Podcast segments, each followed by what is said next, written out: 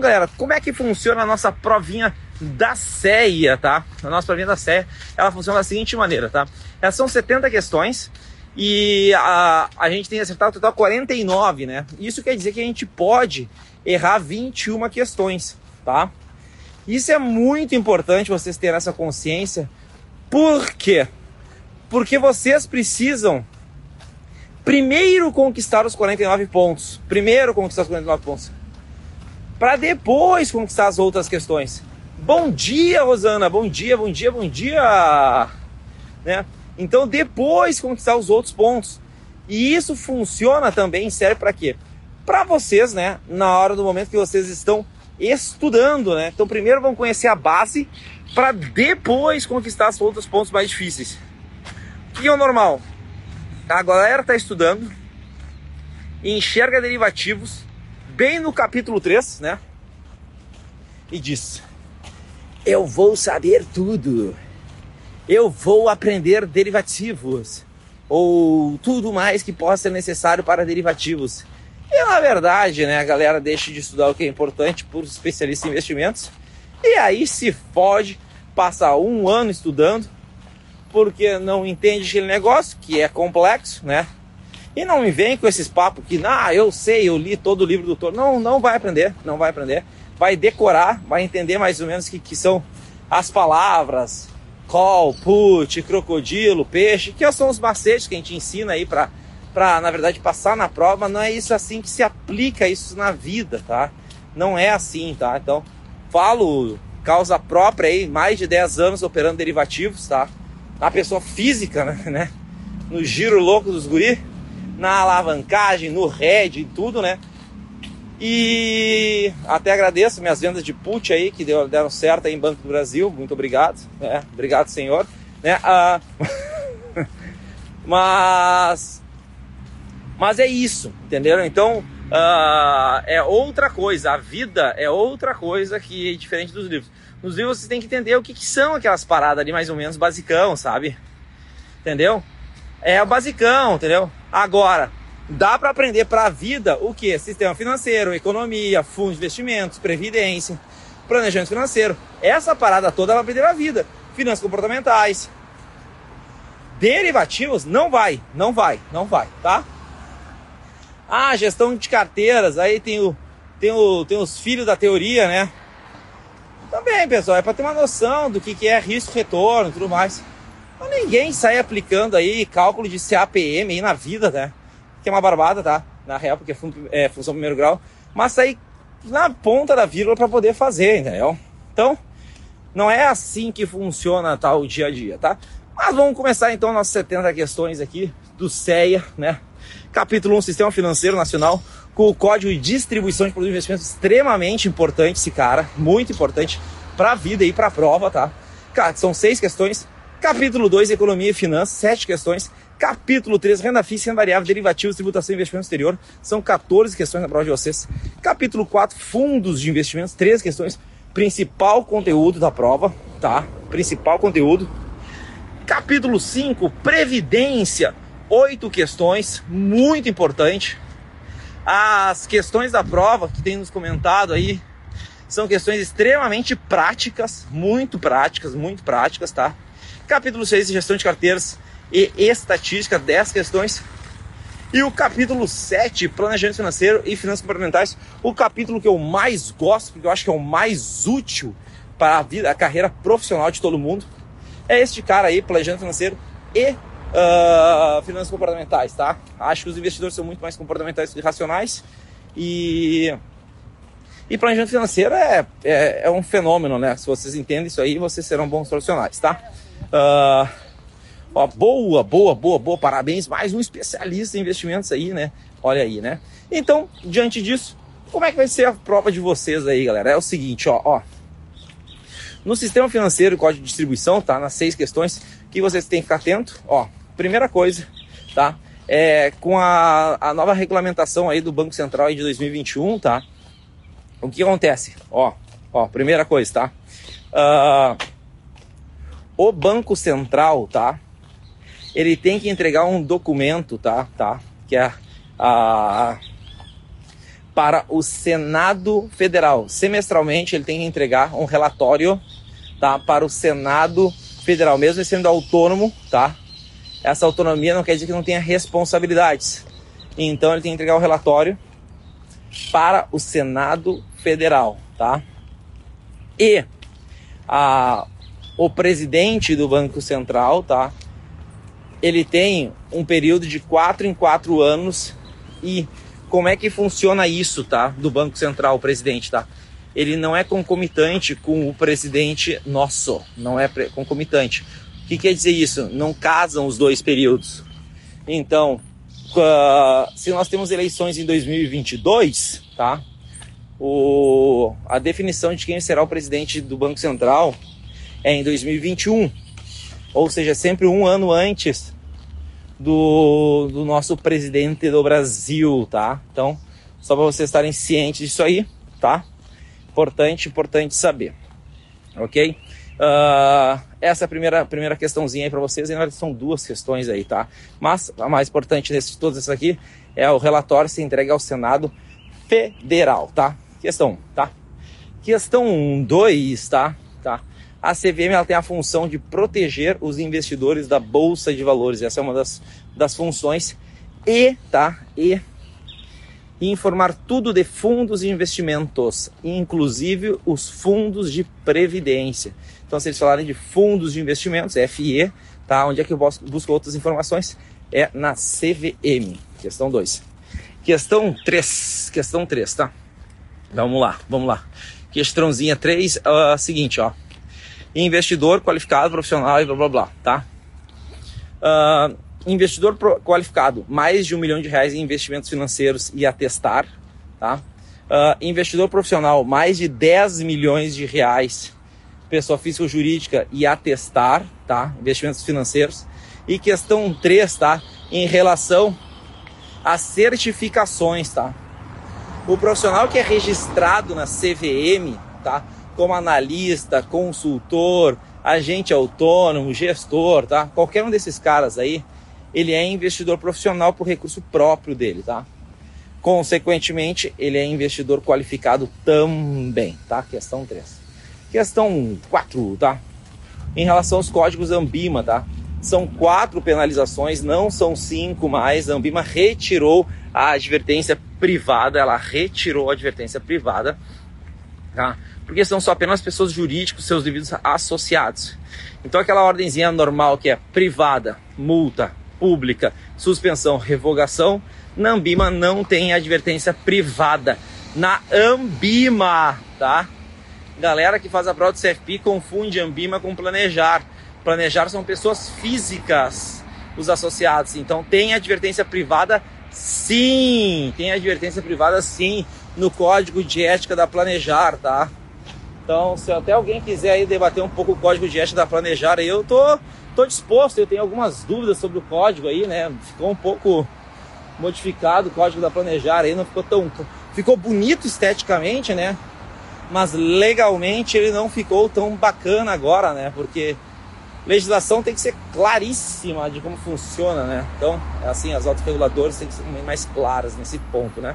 Então, uh, diante disso aí, ó, ó uh, então na, na planejar tem continua tendo cinco, mas no código Ambima são quatro, não tem advertência privada, tá? Então, questão quatro para nós questão 5, tá? O código de distribuição de produtos em si, tá? O que, que são veículos de investimentos para uh, este código, tá? Pessoal, veículos de investimentos são diferentes, tá? De produtos de investimentos. O que, que são produtos de investimentos? É aquilo que você, tá? Você está investindo. Você está investindo. Como assim eu estou investindo? CDB. Veículo ou produto? Produto. Tá, entendi, entendi. Ações. Produto. BDR. Produto. Carteira administrada. É um serviço. Então ele é um veículo de investimentos. Carteira administrada é um veículo de investimentos. Ok? Fundos de investimentos É os dois. É um produto e é um veículo. Por quê? Porque o fundo, você investe através de um fundo que o fundo vai comprar os, os produtos, é verdade? É verdade. Só que você também aplica em fundos. Você vira só por quê? Porque o fundo, você é dono de uma empresa. Então, o fundo, ele tanto é um veículo de investimentos, quanto é um produto de investimentos.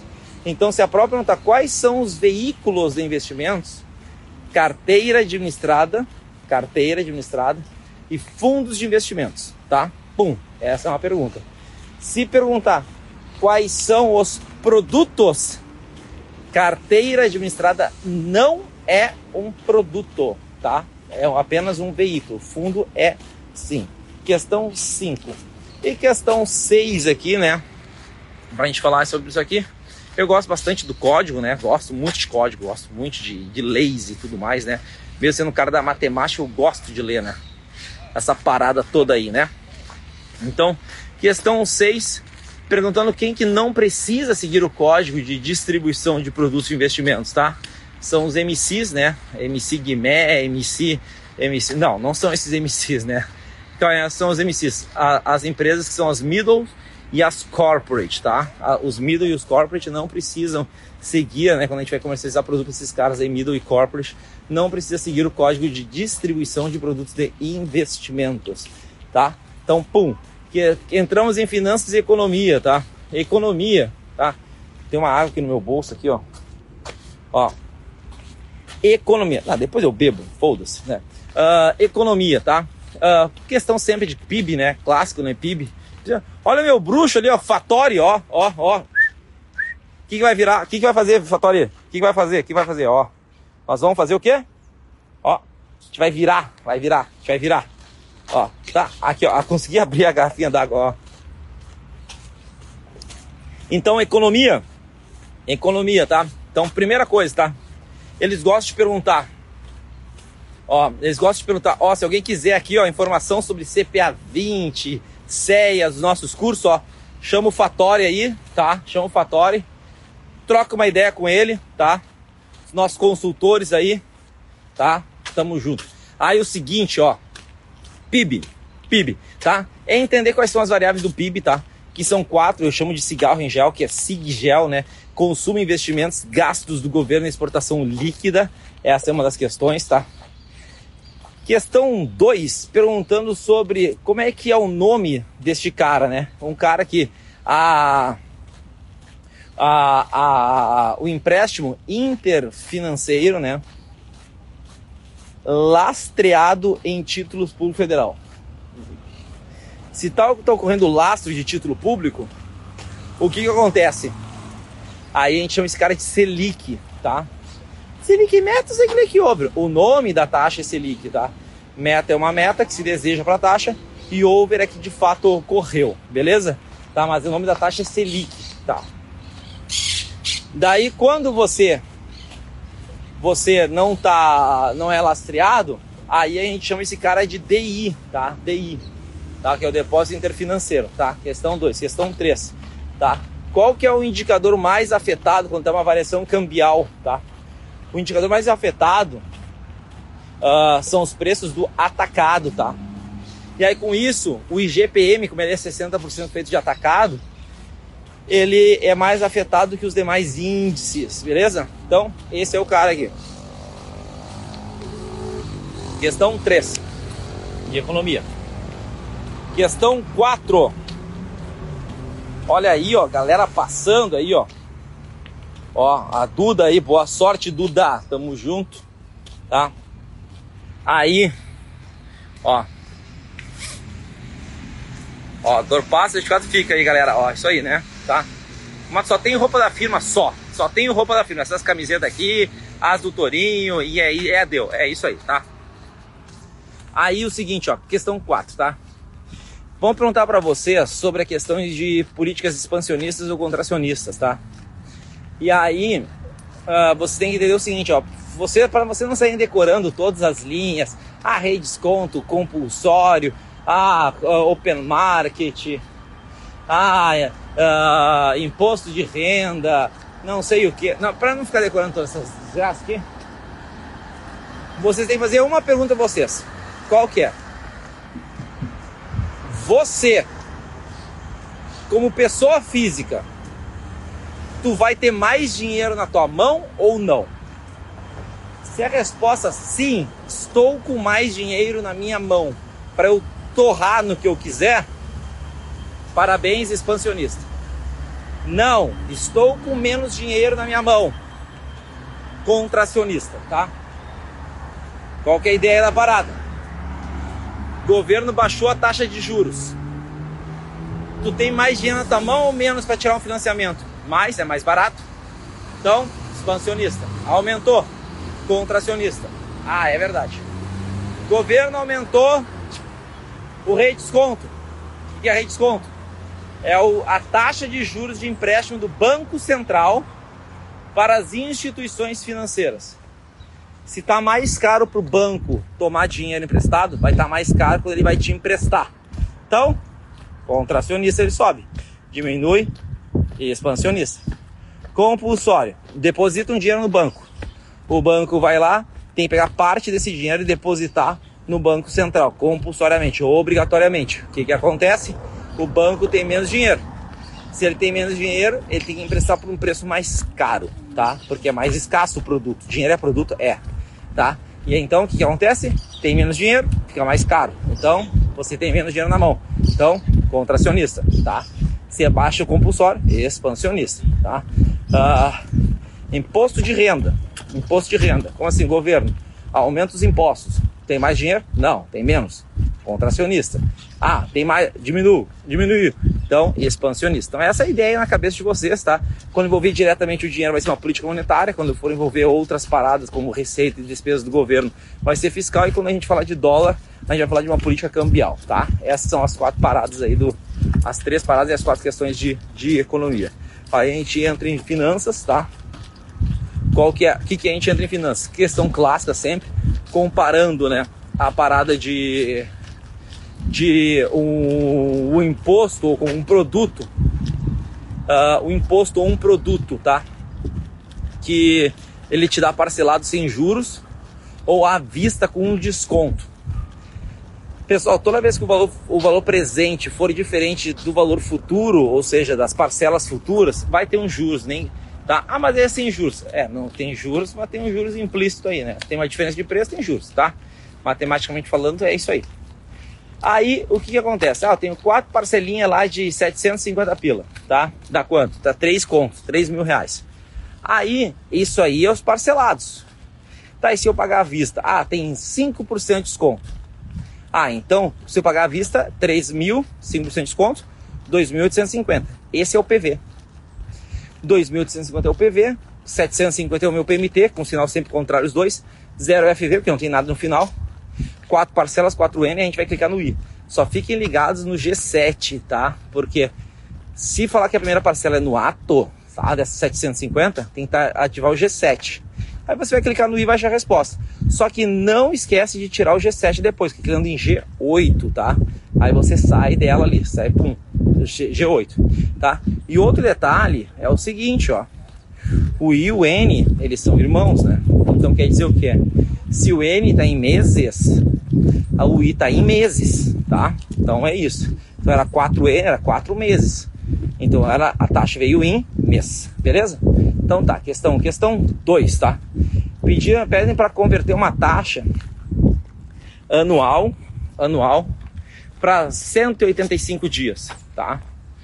Então o que, que você tem que fazer ali? Ah, 12% ao ano, quanto que é em 185 dias?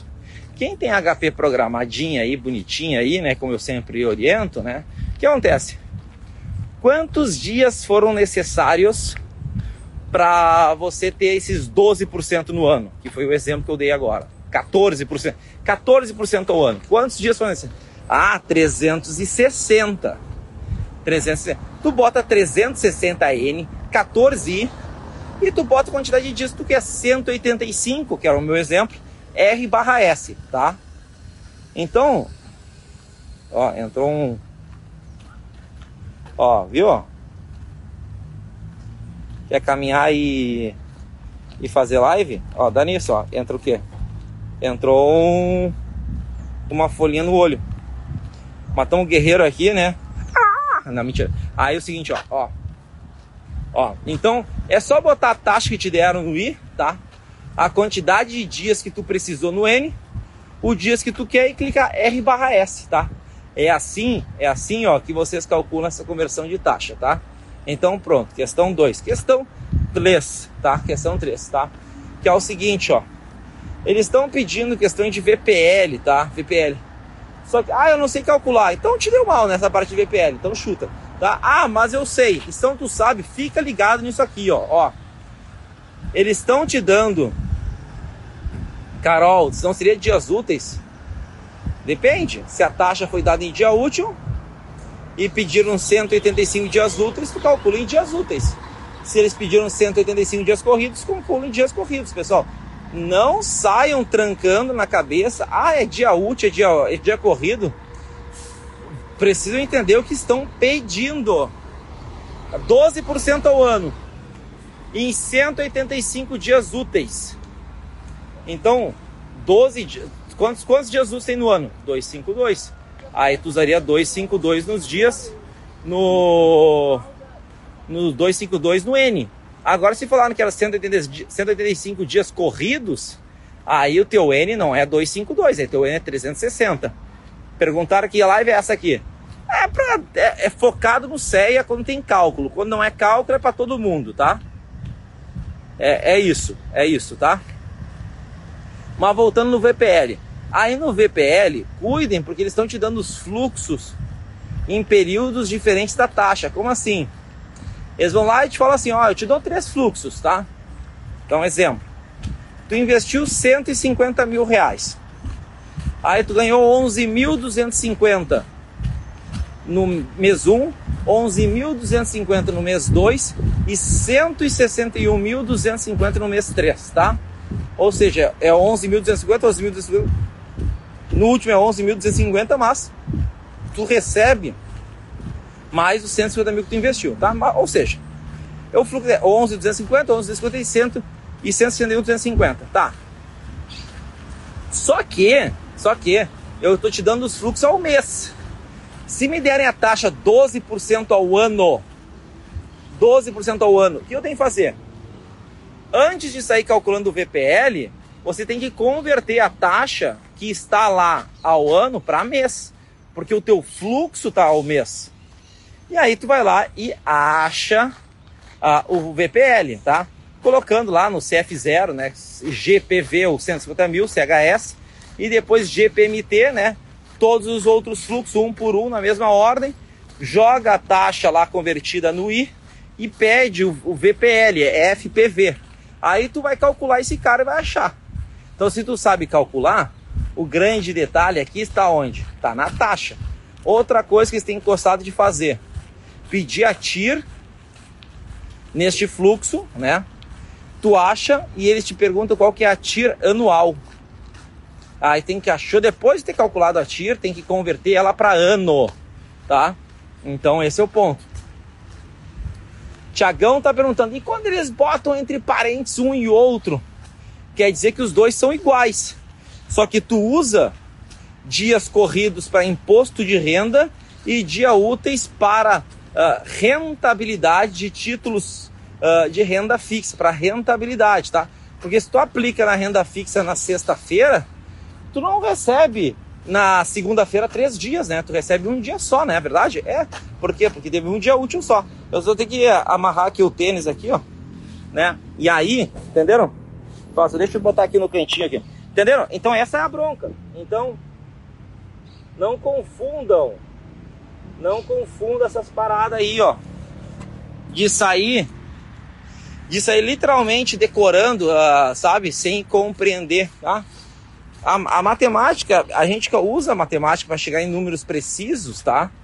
Mas ela é, na verdade, é uma aproximação. Como assim é número preciso, aproximação? Olha só. Ah, quanto que eu tenho que juntar de dinheiro daqui a 30 anos? Aí tu vai fazer um cálculo agora. Só que tu tem que entrar com premissas. Com premissas, tem que botar o prazo, que é fixo, beleza. Mas a taxa de retorno, ela vai variar todos os dias.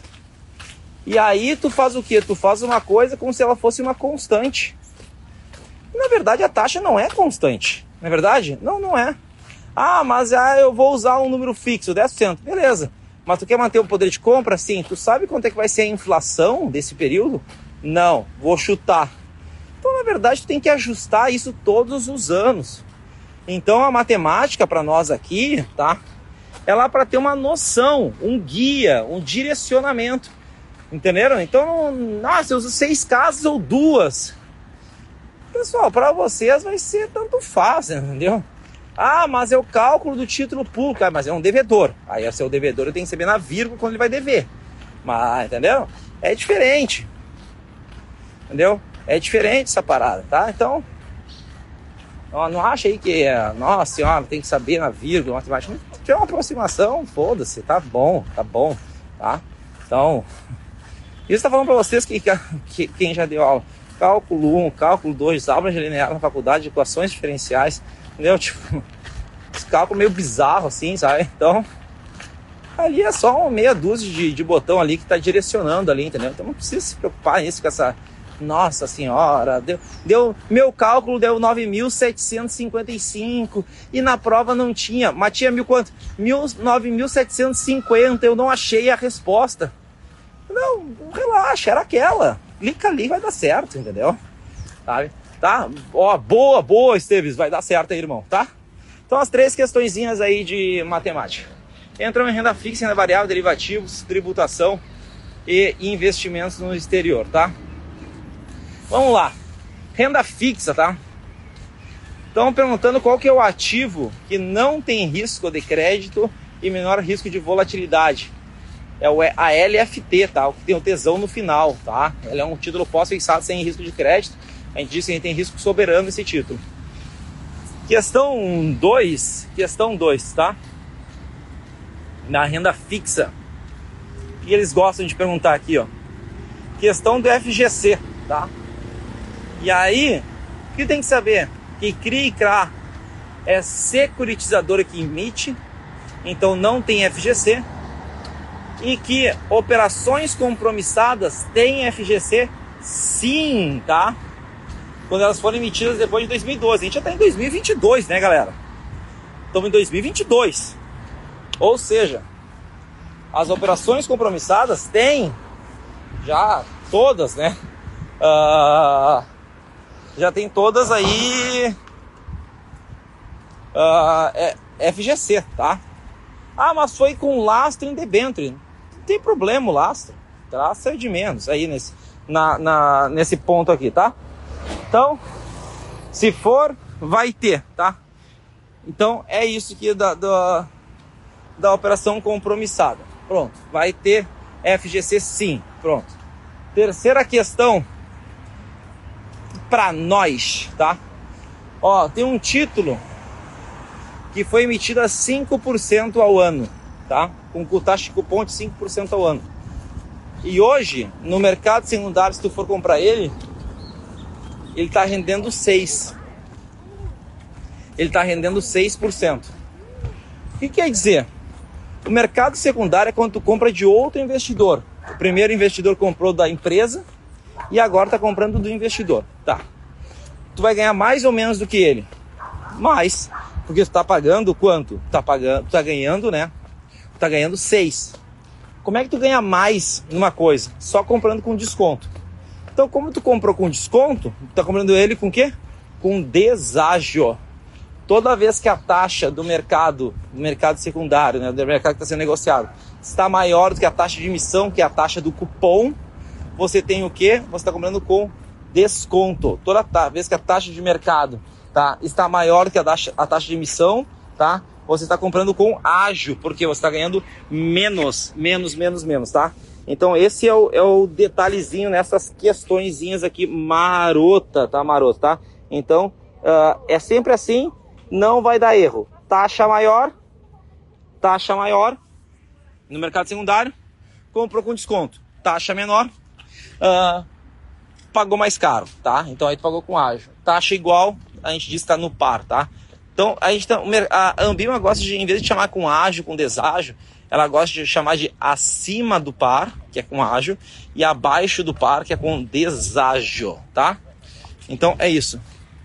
Ó, ó, bom dia, Letícia! Parabéns, parabéns, parabéns, parabéns! Mais uma especialista aqui em investimentos aqui no nosso estado do Rio Grande do Sul, né? Tá?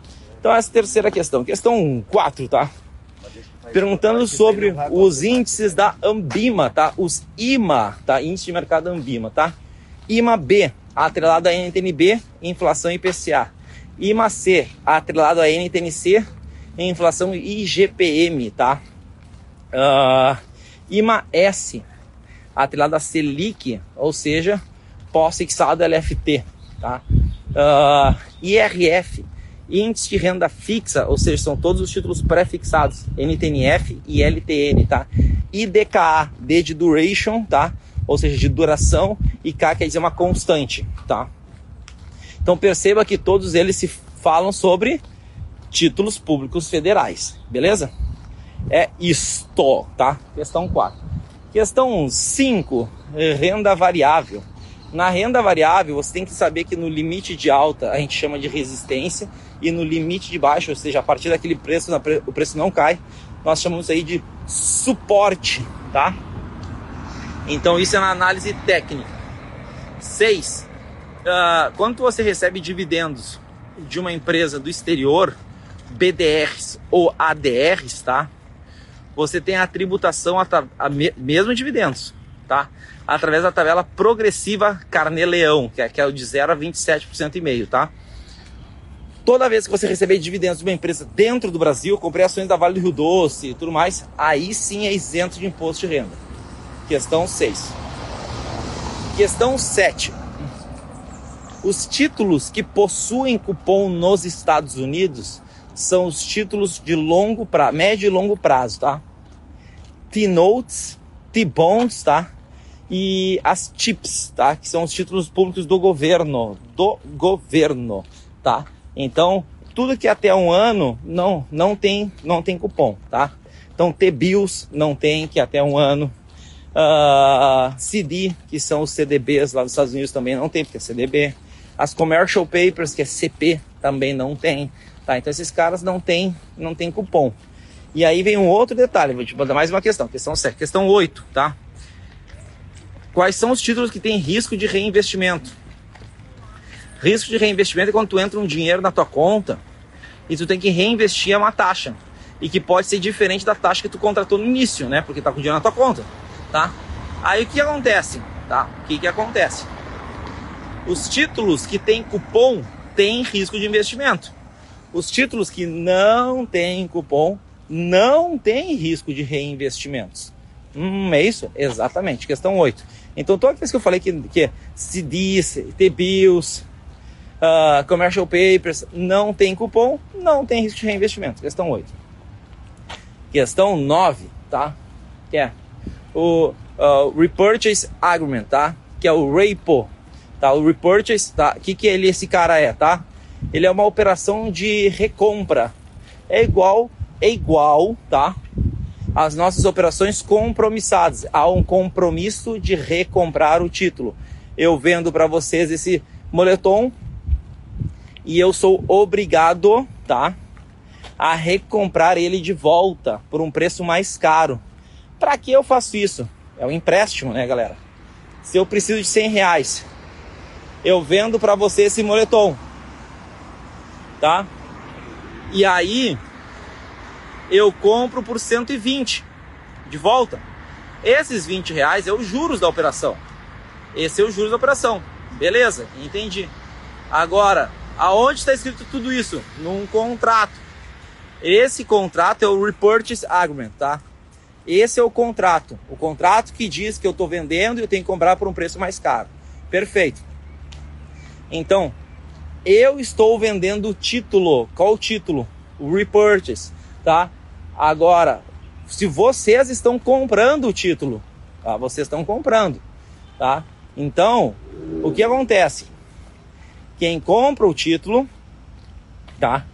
re, recebe os juros do repurchase, tá? Do repo, repo, repo, tá? E é quem recebe os juros do deste contrato que nós fizemos, os 20 reais, beleza? Quem vendeu é quem tem que pagar os juros.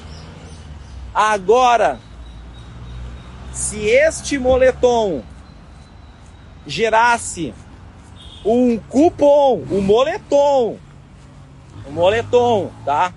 Gerasse um cupom de cinco reais no meio dessa jornada, normalmente eu que era o proprietário original desde o início do contrato, eu que recebo esses juros. A gente escreve isso no acordo. Normalmente é assim, tá? Então não confundam os juros do contrato do repurchase, tá? Com os juros do título que foi vendido, sendo utilizado como lastro, tá? Não confunda esse cara aí, tá? Então, quem que recebe os juros do título que está sendo usado como lastro? Quem recebe é o vendedor do contrato. Quem que recebe os juros do contrato repurchase, tá? É o comprador do contrato, tá? Então, é isso. Questão 9. Questão 10, tá? Vamos lá. Uh, não sei, esqueci. Ó, caiu essa questão, fiquei boiando. Agora não vai mais. Tá, questão 10. Vamos ver, eu falei tal, tal. Uh, ah, 10. É o seguinte, ó. O que, que significa bonificação de ações, tá? A bonificação de ações é quando a empresa tem um lucro e ao invés dela entregar este lucro em dinheiro chamado dividendos, ela decide entregar este lucro através de ações. Então, até quem fica com esse dinheiro? A empresa. Ela incorpora o dinheiro para ela e te entrega em novas ações. Então você ganha essas ações, que é gratuita para você, tá? E o que acontece? O preço nominal da ação no mercado diminui porque tem mais ações no mercado. Então, isso que se é a bonificação de ações. Questão 10. Questão 11. Uh, ah, Rafael comprou 50 contratos a 68.050 pontos, tá? E vendeu esses 50 contratos futuros a 68.550. Então o Rafael ganhou 500 pontos. Cada ponto no mercado futuro, pessoal, é um real. Tá? Então eu ganhei 500 reais. Não foram 50 contratos? Sim. Então dá 25 mil reais que eu lucrei, tá? Aí eles perguntou qual que é o imposto na fonte? 1%. Então dá 250 reais. Questão 11.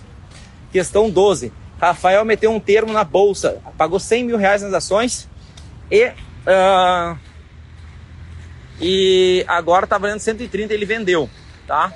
Beleza. Qual que é o imposto de renda total? 15%. 15% sobre os 30 mil. Pum, 4,500.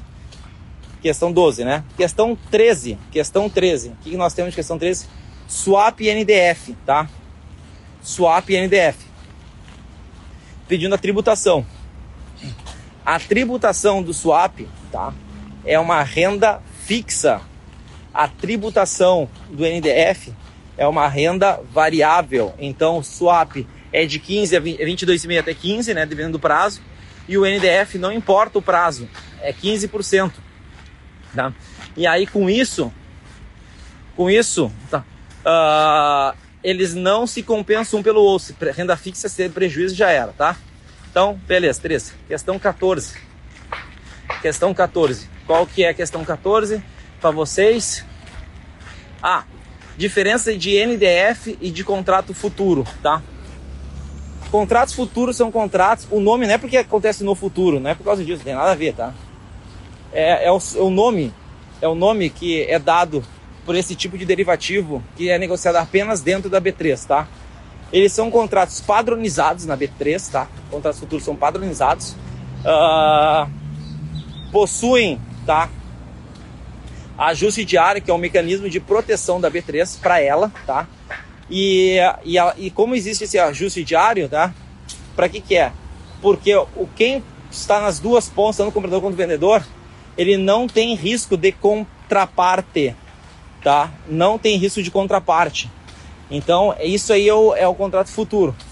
O NDF ele é um contrato a termo de moedas. Então ele é, ele é não padronizado, não padronizado. Então é isso que acontece, tá? Jorge perguntou agora. Compensa opções com swap? Opções é renda variável, swap é renda fixa. Então, não. Tá? Nada compensa renda fixa. Nada compensa renda fixa. Tenho dois swaps. Um ganhei 100 mil e o outro perdi 100 mil.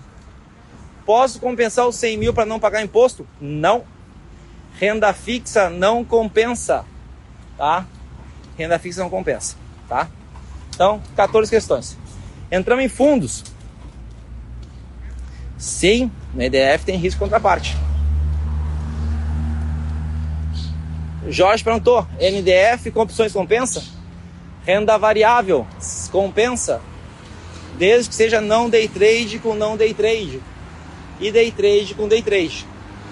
Não há diferenciações de classes, opções, ações, blá blá blá. O que tem, de, tem diferença é de alíquota. 20% é com 20, 15 é com 15. Beleza? Não é. Ah, galera. Não é uma aula de aula. Não é uma aula, tá, galera? É um, é, é um pré-prova, tá? É um pré-prova, tá, galera? Então, só pra a galera ficar assim, não tem como eu explicar os conteúdos aqui desta maneira, tá? Então entramos em fundos de investimentos, que são 13 questões, principal conteúdo, se você for mal, você provavelmente vai ser reprovado, tá? Porque você precisa acertar aqui, a gente considera 11 de 13 questões, que é o conteúdo mais fácil, de mais fácil absorção e cai bastante questões, tá? Aqui que nós temos aqui. Tudo bom? Ah, tu já passou? ó, ó, ó, vamos, vamos lá, ó, pessoal, pessoal do, do CFP lá, me encontrando lá, ó, aí, lá, né? Viu? Aí, ó. Não, fundo é fundo, pessoal. Fundo é outra coisa. Fundo é fundo, tá? Ah, fundo não é o produto, fundo é um veículo e aí ele tem uma outra estrutura de, de tributação, tá? Vamos lá. Uh, ponto 1. Um, um administrador fez merda, tá? E não seguiu a política de investimentos. E aí, e aí o que aconteceu? Perguntaram quem arca, a administrador e gestor, os dois caras. Um, dois, tá? E é o seguinte, ó. Perguntando quais são as funções do administrador fiduciário, tá? Segundo o código da Ambima. Um, tá? Ele é o cara que é, é responsável, tá? Por contratar os profissionais. Um. Dois ele é o responsável por todos os documentos, a elaboração de todos os documentos para o cotista, verdade. Três, tá? Ele fiscaliza o gestor. Então, um, dois, três, verdadeiro. Questão três. Um investidor vendeu, vendeu, tá? Uh,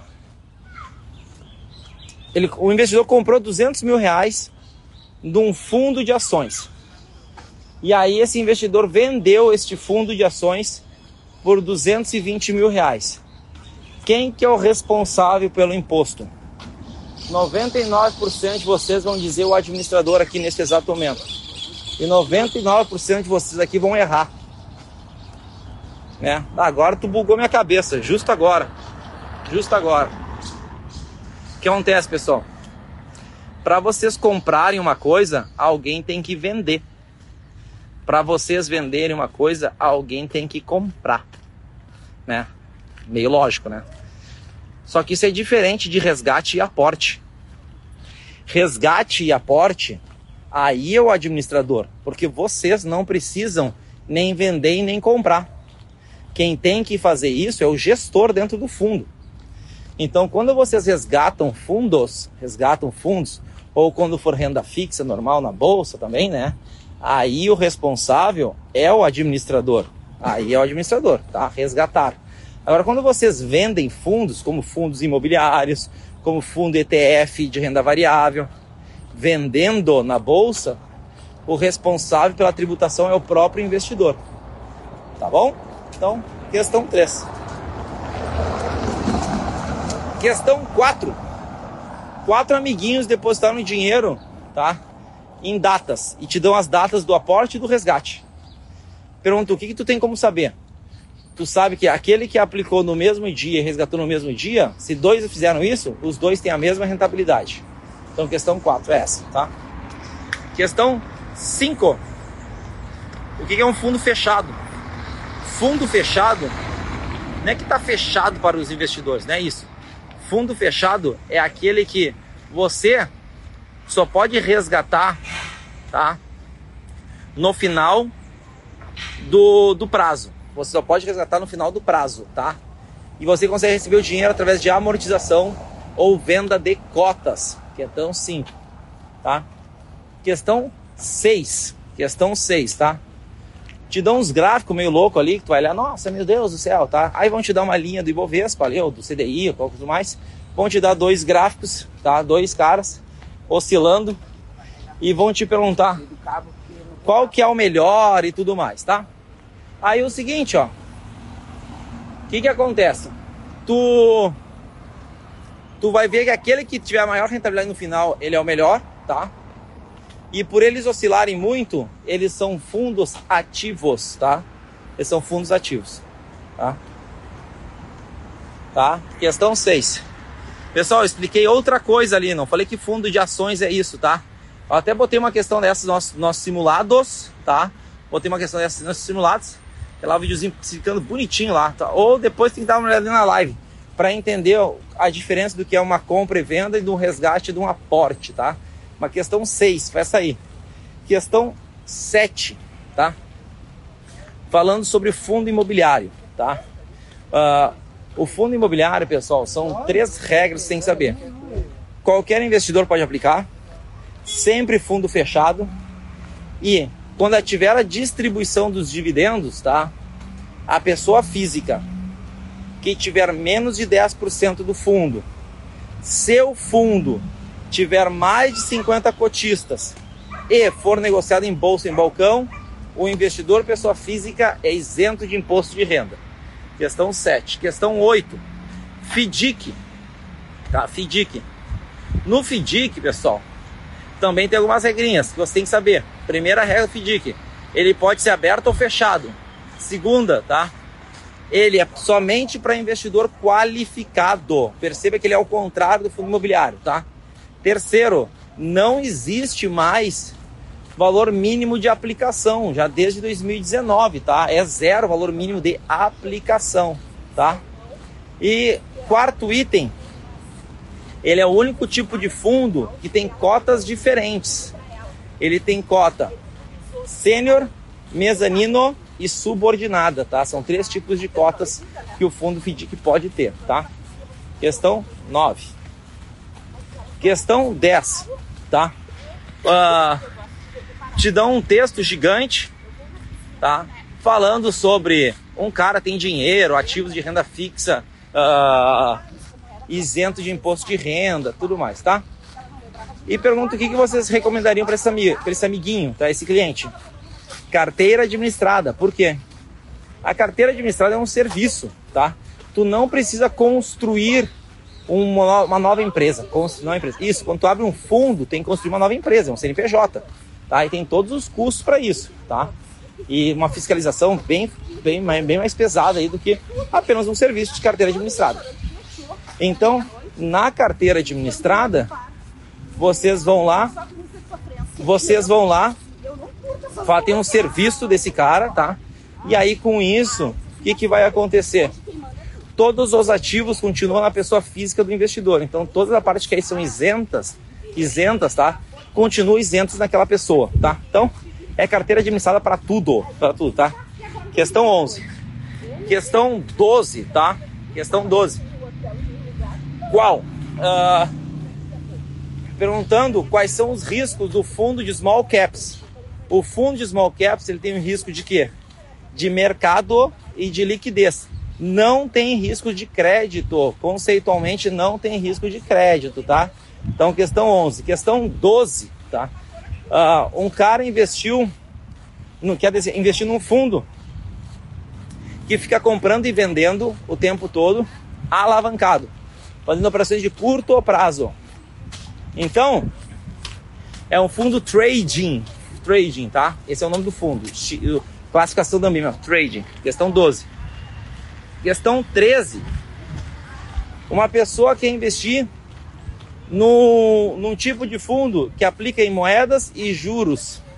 O nome do fundo é multimercado, juros e moeda, tá? Então os nomezinhos eles te dão na, na, na Ambima, tá? 12. E questão 13 é o seguinte, ó. Uh, você, você, tá? Uh, o cliente ele quer investir num fundo que tenha o menor risco possível e que não pague come cotas, tá? Que fundo é esse? Tá?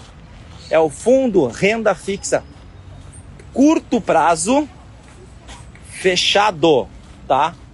Fechado, tá? Fechado não tem come cotas e curto prazo é porque ele só pode aplicar em título público federal ou ativos do mesmo risco de crédito, tá? Um, entramos em previdência. Ah, previdência, oito questõezinhas aqui, tá? Primeira, perguntando sobre quais são os benefícios que o autônomo, contribuinte autônomo, contribuinte individual tem direito, tá? Ele tem direito a, a tudo, menos aos auxílios, tá? Eu digo que a pessoa estuda à distância. Por que ele estuda à distância? Porque antigamente, tá? O INSS, na verdade o INSS, ah, antigamente não, né? Ainda o INSS diz que o contribuinte individual autônomo, tá? ele não tem direito à aposentadoria especial. EAD significa o quê? A aposentadoria especial, auxílio acidente e auxílio desemprego.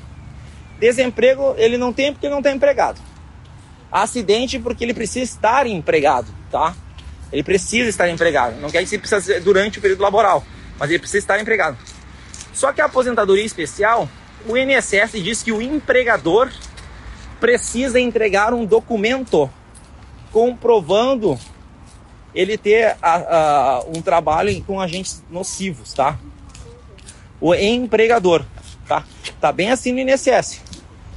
Só que o, se eu não me engano, o TRF 4, tá? Não, não me lembro qual o TRF, tá? Ele disse que não.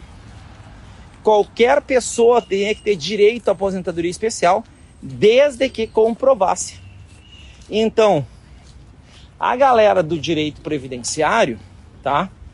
Ela, ela afirma que a aposentadoria especial todo mundo tem, desde que comprove. O INSS coloca que não, tá? Então, como a prova de vocês não é uma prova de direito, né? Eu entendo que a Ambima, o Planejar e todo mundo não vai entrar nessa seara, não vai entrar. Entendeu? Qual que é o teu entendimento, touro? O meu entendimento é que o juiz diz. Entendeu? O juiz diz que tem que pagar, paga, entendeu? Esse é o meu entendimento, tá? Mas e aí, entendeu? O que que eu vou dizer? Então eu tenho dito isso aí, tá? EAD estuda à distância, mas com essa aposentadoria tem esse asterisco aí, tá? Então, cuidar isso aí, ó, tá? Na prova, se vier a aposentadoria especial que ele tem direito, que ele não tem direito, eu pediria para anular e, a, e encaminharia o, a decisão dos juízes, entenderam? É isso, tá? Eu acredito que não vai ter essa discussão aí, tá? Então, pronto. Questão 1, um, tá? Questão 2, portabilidade, tá? Eu falo muito para vocês aí, ó, que portabilidade é que nem eu. O que, que é eu? É o cara que nasceu aí, vira lata, né? Assim, né? Nunca vai ter pedigree, né? O que quer dizer isso? Ah! Vai continuar usando as camisetas aqui, ó. Dor passa, fica, tudo mais, entendeu? É isso. É essa a vida, tá? Ah, mas é isso, é escutar pagode, fazer churrasco na laje, vai. É, essa é a vida, essa é a vida, entendeu? Isso é vira-lata, tá? Ah, e o cara que tem pedigree? Ah, é, pedigree é outra parada, né? Sabe toda a ordem dos talheres e tudo mais, né? Galera aí sabe as roupas, sabe tudo, tudo, tudo, tudo, tudo, né? Sabe, entende tudo as paradas. Né? Eu não sou eu, eu não tenho essa parada aí não, né? Então, O cara que tem pedigree, ele, Didico, Didico é a, Didico, né? Grande Didico, um grande abraço pro Didico, né? Adriano Imperador, né? Por quê? Ser vira-lata ou ter pedigree não tem a ver com dinheiro. Não tem a ver com dinheiro, tá? Dinheiro é tu ser pobre ou ser rico. A pessoa é pobre, ganhou na vida, ficou rica, beleza. Mas pergunta pro Didico se ele quer voltar a ser pobre. Não quer. Quem é rico não quer voltar a ser pobre, tá? Tá? Então, mas ele não vai deixar de ser vira-lata. O que, que eu quero ensinar para vocês aqui? Isso é igual a previdência, tá? Tu nasceu PGBL, nasceu pedigree, tu sempre vai ser pedigree ou PGBL. Nasceu vira-lata, sempre vai ser vira-lata, sempre vai ser VGBL, não tem como mudar. Mas tu é pobre e quer mudar para rico, ou seja, tu é progressivo, quer mudar para regressivo, pode, pode mudar. Agora, se tu é regressivo, quer mudar para progressiva, não pode. Não pode voltar, beleza? Então é isso que é essa linha, tá? E também não pode trocar de pessoa, né? Ah, a previdência é minha, vou mandar para minha mãe, né? Não pode, tá? Então, questão 2. Questão 3. Rafael uh, diz que gostaria de pegar a previdência dele e converter em, uh, no futuro prazo certo, uma renda prazo certo. O que, que vocês têm que analisar? Menores custos, administração e carregamento menor, maior rentabilidade, mas o, a tábua é indiferente. Por quê? Porque é um prazo certo. Não vai importar quando ele vai morrer. Não vai importar. Questão 3. Questão 4. Rafael converteu a renda dele, uma, uma grana que ele tinha, em renda vitalícia. Tá? E ele tinha esposa e três filhos. Três meses depois ele morreu. Tá? O que acontece lá com o dinheiro que era 10 milhões que ele tinha e converteu em renda? Tá? Acabou, já era. Ninguém vai receber mais nada. Não. Ele converteu em renda vitalícia? Já era. Já era, tá? Renda vitalícia não continua para ninguém. Ah, mas aqui no meu banco tem aqui, ó, renda vitalícia. Conversível ao cônjuge. Tá, mas aí não é renda vitalícia. Aí é renda vitalícia conversível ao cônjuge, né? Então aí é outra renda, aí continua pro cônjuge, entendeu? Mas nessa renda vitalícia sozinho, não tem. Questão 4. Questão 5. Rafael tinha um milhão e tá com um milhão e meio, tá? E ele tá na tabela regressiva e morreu 30 dias depois. 30 dias, 30 meses depois. E é um PGBL, PGBL de problema o VGBL tem a vantagem, tá? O VGBL, tá? Uh, tem uma vantagem, tá? A vantagem de quê? De ser a tributação sobre o lucro. O PGBL tem o problema, tem o problema da tributação ser sobre o todo, sobre o patrimônio, tá? Então já declara isso aí, tá? Então a tributação vai ser sobre um milhão e meio. E qual que é a alíquota? Quando a pessoa morre até, tá? uh, 25% vai ser 25%. Como assim? De 0 a 2 anos é 35. De 2 a 4 é 30. De 4 a 6 é 25, né? Quando é morte, é beneficiário na regressiva, apenas na regressiva, tá? O que que acontece? Aí é de 0 a 6 anos, 25. Aquilo que é 35 vira 25, aquilo que é 30 vira 25, aquilo que é 25 continua 25. Aquilo que é maior continua o prazo normal, tá? Então, 1 milhão e meio, 25% menos, 20, 375, 1 milhão 125, tá? Questão 5. Questão 6. Rafael conta para vocês que ele quer poupar, ele consegue poupar 10% ao ano da renda que ele ganha, tá? E ele faz a tabela simplificada, simplificada. Beleza? Beleza. O que que vocês recomendam para ele? vocês recomendo que ele faça um PGBL, tá? Tá? Na tabela completa, por quê? Porque ainda falam que o Rafael, na tabela simplificada, ele tem um custo de 18% ao ano que ele lança. Então 18 mais 10 dá 28. E 28 é mais do que 20 da simplificada. Então como ele gasta 20, tem 28 de custo, então muda para completa e mete o PGBLzinho ali, tá? Questão 6. Questão 7. Questão 7. Rafael é um empresário, tá? E ganha 30 mil reais, tá? Em dividendos. Todos os meses, tá? 30 mil reais em dividendos todos os meses. Ele fala para vocês que ele quer contribuir 12%, 12% da renda dele anual, tá? Em um plano de previdência. E aí, ele pergunta a vocês: qual plano vocês recomendam para ele? Qual plano vocês recomendam para o Rafael, tá? Ele quer resgatar quando? Daqui a 15 anos o dinheiro. 15 anos exatamente. Daqui a 15 anos ele quer converter em renda. Beleza. O que, que vocês recomendam para ele?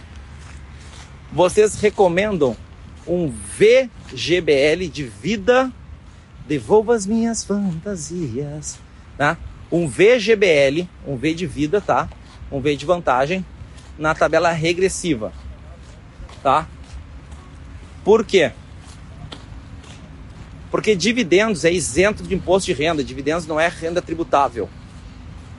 Dividendos não é renda tributável, tá? Então, não adianta fazer PGBL para ele. Não vai diminuir a base tributária, porque ele já é isento do imposto de renda, tá? Então, tem que ser o VIDA, VGBL. E regressivo, porque ele vai ser rico lá na frente. Ele vai ter muita grana lá na frente. E na progressiva, ele vai ter um imposto muito alto. E na regressiva vai ter 10%. Tá? Então é isso que você tem que fazer. VGBL regressivo. Questão 6. Questão 7. Rafael ele tem um fundo, tá? Fundo, não, ele trabalha numa empresa e ele já contribui naquela empresa, tá?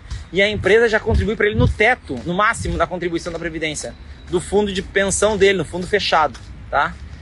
E aí ele quer fazer uma previdência nova com vocês para resgatar daqui a 40 meses e ele diz para vocês que ele é arrojado, ele tá no, no risco, tá? Aí o que acontece, tá? O que você tem que recomendar para ele? Um vida composto. Composto é aquele que tem a maior quantidade de renda variável, tá? É, aquela, é, é o tipo de fundo antigo que tinha da SUSEP, tá? Depois de 2015 nós temos nos, outros nomes, tá? Então, vocês recomendam VG composto. 7. 8. Tá? Rafael tem 1 milhão 400 e pouco no VGBL, 1 milhão 400 e pouco no PGBL, tá?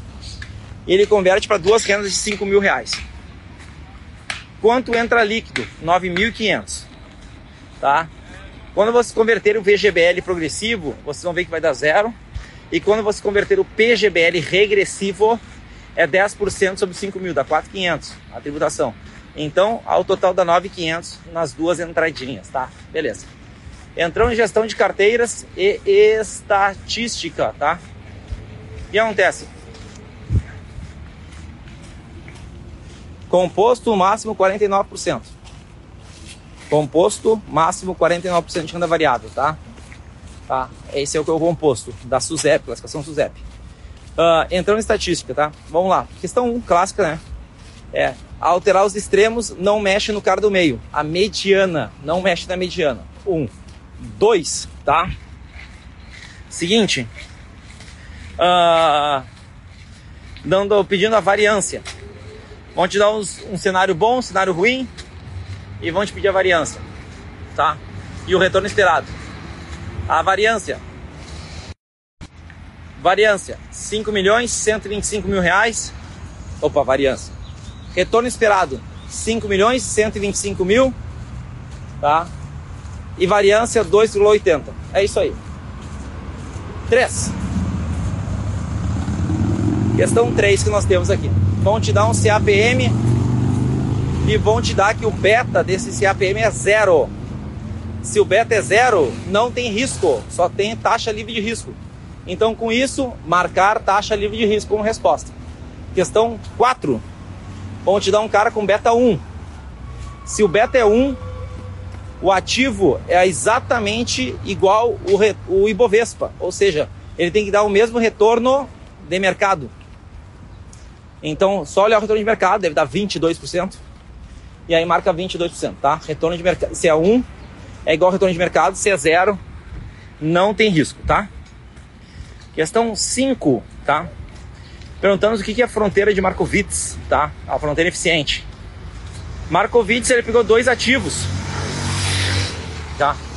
Markowitz ele pegou dois ativos com risco, tipo Vale do Rio Doce e Petrobras, e ele começou a fazer uns testes em composição entre a volatilidade do fundo, dos ativos e os retornos esperados deles, tá? Aí com isso, o que, que acontece? O monta uma fronteira que são os pontos, os pontos, tá? Que possuem a melhor relação risco-retorno, ou seja, não é, não é os pontos onde dá o maior retorno, é a, os pontos onde dá a melhor relação, o retorno ajustado ao risco. E Markowitz utilizou o desvio padrão para isso. Ou seja, o que o Markowitz está fazendo naquela ali, tá? São, as, são aqueles pontos onde nós temos, né? O índice de Sharp, tá? A gente pode encontrar esses caras ali, podendo ter quando a gente pode fazer os mesmos índices de Sharp. A gente podia falar sobre isso, tá? Então, tecnicamente não é bem isso, tá? Bem isso, tá? Mas Vamos dizer que sim, tá? Mas são, ah, são os pontos de retorno ajustado ao risco. A melhor relação retorno por risco ali, tá? Depois, quando a gente adiciona a taxa livre de risco, aí uh, o que, que acontece? Nós temos uma coisa chamada CML, CML. Então a Capital Asset Mark, a, a Capital Market Line, tá? O que, que é essa tal de CML? O que, que é essa tal de CML? Ela é a fronteira do Markowitz com a, com a adição do ativo livre de risco, tá? Depois da CML, quando a gente muda o risco de desvio padrão para o beta, tá? Aí a gente muda para SML, a Security Market Line, tá? E aí, para vocês, pra, não, já deixei, já deixei, já deixei passar, né? Então, né? não, ele tem a, sem piadas. Aí, aí a SML, tá? Então, como é que vocês decoram isso, tá? Uma é CDP e a outra é o Silvio Santos, SBT, tá? A, televisão, SBT, SML Beta, tá? Então, questão 6. Questão 6. Questão 7. Questão 7, tá? Uh, uh, perguntando, tá? Qual dos caras utiliza uh, o índice, o, o mercado, tá? Como, como referência. É o índice de Modigliani, tá? É o índice Modigliani que ele faz um cálculo que ele pega lá o prêmio, o prêmio de mercado, tá? Uh, ajustando uh, o risco do ativo com o risco de mercado, tá? Então, esse é o índice Modigliani, tá? Então, quando a gente falar sobre o que ele utiliza, o risco ajustado ao mercado e tudo mais, é o índice Modigliani, tá? Esse é o sétimo. Oitavo, eles vão te dar uma tabela para calcular índice de Sharp, tá? Ou Trainor. Qual que é a diferença de um e de outro? Vão te dar três, três colunas. Na verdade são quatro. O ativo, o retorno do ativo, o desvio padrão e o beta, tá? Quando falar, des... Quando falar Sharp, lembra o S de desvio padrão. Só pega o retorno e, desvio, e divide pelo desvio padrão. Quando fala de, de, beta, de trainer, pega o T e divide pelo beta, que tem T, tá? Então é só pegar o retorno e dividir ou pelo desvio padrão, quando for chap, ou dividir pelo beta quando for trader, tá? Questão 7, acho que é, 7. Questão 8. Vão te dar uma tabela dizendo o seguinte, ó. Eu tenho 100% de certeza que o fundo vai render 15%. Ou eu tenho dois cenários, 50% de render zero e 50% de render 30. Na média é a mesma coisa. Então a resposta qual que é? O investidor neutro a risco, tá? O investidor neutro a risco, ele é indiferente na sua escolha. Ele é indiferente na sua escolha, tá? Então essa é a questão 8. Questão 9, índice de Basileia. O índice de Basileia ele tem a mesma ideia, tá? Do, do rating, tá? Do, rei, do rating que a gente tem das empresas. Quanto maior, melhor o rating, tá? Quanto maior o índice de Basileia, mais solvente é a, a instituição financeira. Quanto menor, maior a chance de risco de mercado e risco de crédito de dar merda, tá? Ou seja, de quebrar, tá? Então, uh, menor índice de Basileia, menor rating, maior índice de Basileia, maior rating, tá? É essa ideia que você tem que ter. Questão 8. Questão 9. 9? Nem sei mais. Questão 9, tá? Uh, falando sobre stress test. O que é o stress test? O stress test é, aquele, é uma medida de risco que a gente utiliza, tá? Para calcular o que, que pode acontecer no fundo ou na carteira quando tivermos cenários estressantes, os cenários de risco, de vo alta volatilidade, como a pandemia. Isso é o stress test. Ele complementa o VAR. Ele complementa o VAR, que é o Valid Risk, tá? Que é para cenários cotidianos. Então, quando ultrapassa o VAR em 8, 10%, 5%, o que, que o gestor tinha que fazer? O, o investidor ele tinha que parar a sua operação, ou seja, estopar a operação, usar o stop loss, tá? Então ele chama o VAR, né? Vamos dizer, chama o VAR do jogo e para o jogo. É isso, tá? Pronto. Esse é o VAR, tá? Entramos em planejamento financeiro e finanças comportamentais. Planejamento financeiro, o que você tem que saber? Um, botar em ordem o planejamento financeiro, que são seis etapas, que é o decadinho, o dia sim, tá? O que é decadinho? Definir escopo, coletar, analisar, desenvolver os planos, tá? Desenvolver e apresentar ao cliente, implementar e matar o cliente. Não, é monitorar, monitorar, tá? E dia sim, o dia perfeito que o nosso cliente sim, né? É, o que, que é? Definir escopo, identificar necessidades, analisar, né? Analisar, uh, sintetizar as informações, implementar e monitorar. E monitorar, tá? É isto. Essas aqui são as ordens, tá? Questão 1. Um. Questão 2. Qual dos itens abaixo não faz parte, não faz parte uh, do planejamento financeiro? Analisar uma única ação que o cliente tem na carteira fazer análise fundamentalista numa ação. Isso não faz parte de um planejamento, tá? Não faz parte do planejamento. Tá, questão 2. Questão 3. Questão 3. Em qual das etapas abaixo são selecionados os ativos da carteira de um cliente, tá? É na etapa 5, na implementação, tá? Tá? Quando a gente empurra o produto no cliente, tá? Tá aí com E. Tá, mas agora tu não esquece. Tá, questão 3. Questão 4, tá?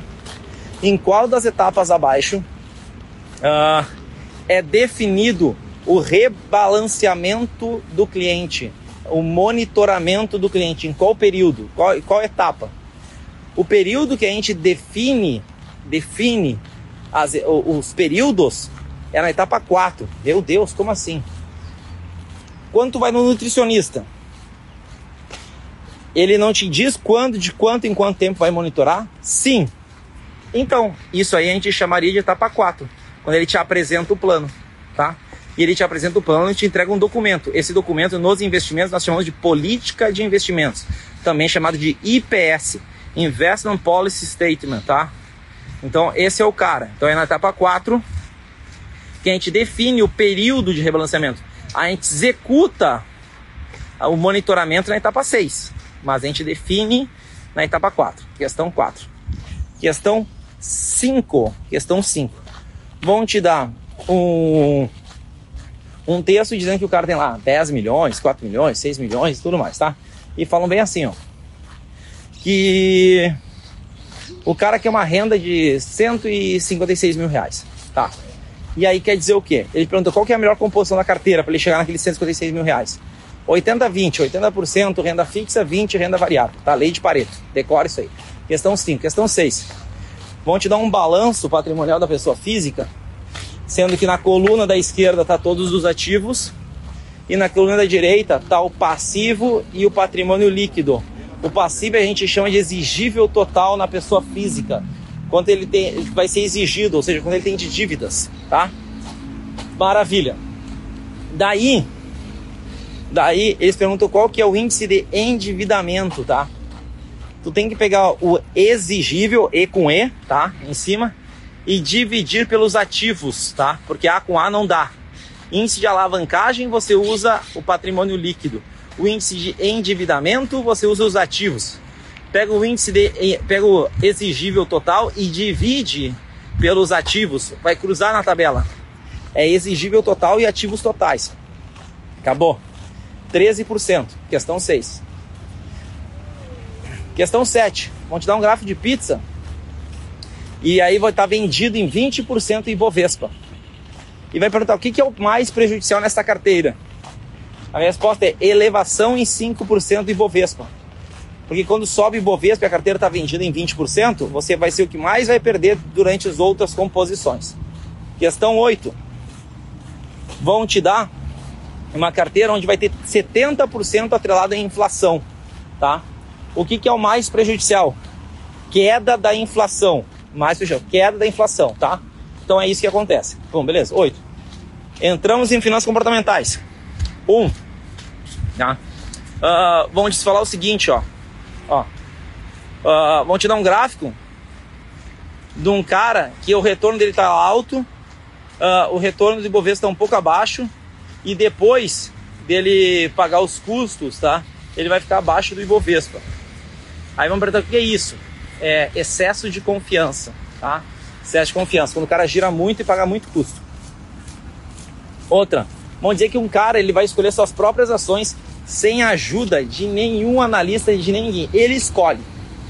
Ilusão do controle, tá? Próxima. Um gerente de banco disse para o seu cliente que um fundo está rendendo muito bem no seu passado, tá? Muito bem. Mostrou uma lâmina para ele, ó, muito, muito bem. As perspectivas desse fundo imobiliário são muito boas. Gestor, equipe qualificada e blá blá blá blá blá blá blá e tudo mais. Aí o cliente olha dentro do perfil de risco dele e ele fala o seguinte, ó: "Não quero. Não quero. Por quê? Teve uma recente crise agora imobiliária e eu tô receoso com isso. Então, por causa disso, eu não quero investir. O que, que é isso? É disponibilidade, tá? Não é porque tinha uma lâmina por aí que é representatividade, tá, galera? Tem que saber o motivo que o cara tá tomando sua decisão. Neste caso é disponibilidade, disponibilidade, beleza?